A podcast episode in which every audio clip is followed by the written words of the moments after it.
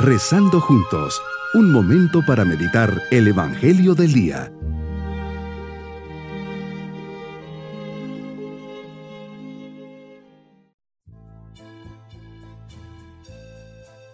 Les saludo en este día, martes de la segunda semana de Pascua.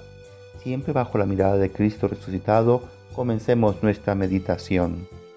El Papa Benedicto XVI nos dice, he resucitado y estoy aún y siempre contigo. Estas palabras nos invitan a contemplar a Cristo resucitado, haciendo resonar en nuestro corazón su voz. Con su sacrificio redentor, Jesús de Nazaret nos ha hecho hijos adoptivos de Dios, de modo que ahora podemos introducirnos también nosotros en el diálogo misterioso entre Él y el Padre. Viene a la mente lo que un día dijo a sus oyentes, todo me lo ha entregado mi Padre, y nadie conoce al Hijo más que el Padre, y nadie conoce al Padre sino el Hijo y aquel a quien el Hijo se lo quiera revelar.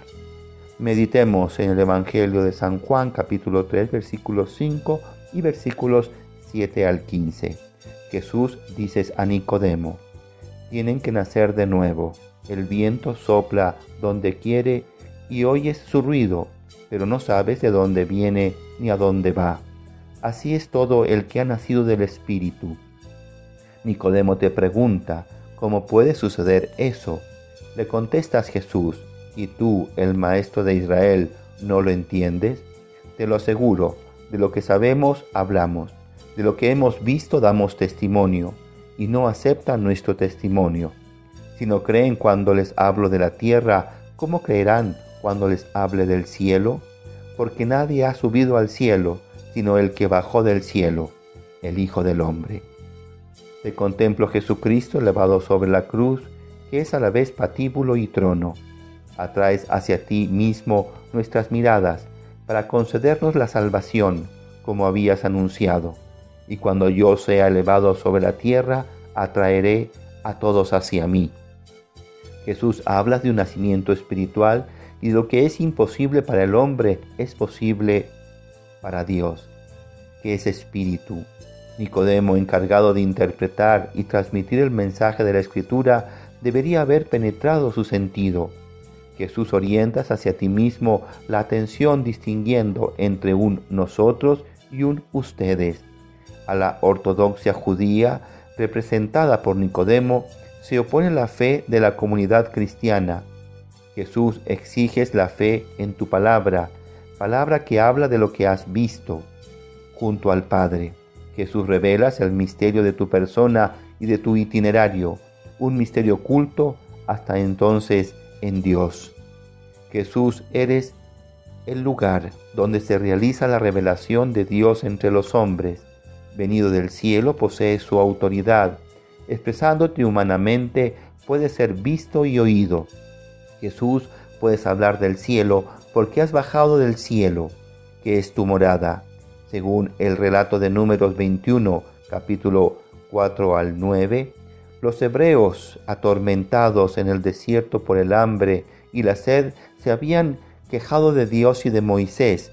Por ello habían sido castigados con la mordedura mortal de, de serpientes de fuego.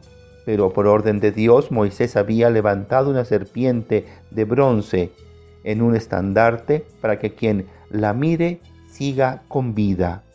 Mirarte, Señor, elevado, concede la vida, pero para tener vida hay que creer. El Hijo único es un Hijo elevado en la cruz.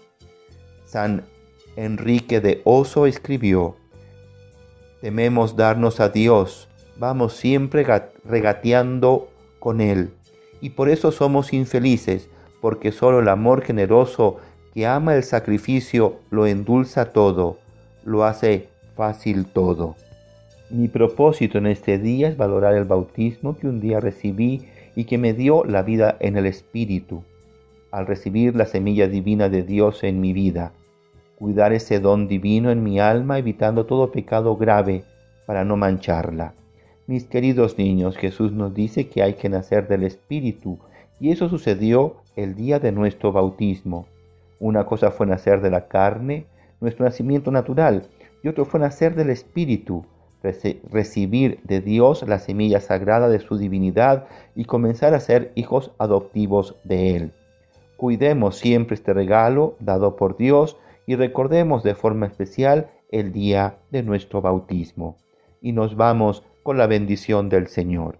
Y la bendición de Dios Todopoderoso, Padre, Hijo y Espíritu Santo, descienda sobre todos nosotros. Bonito día.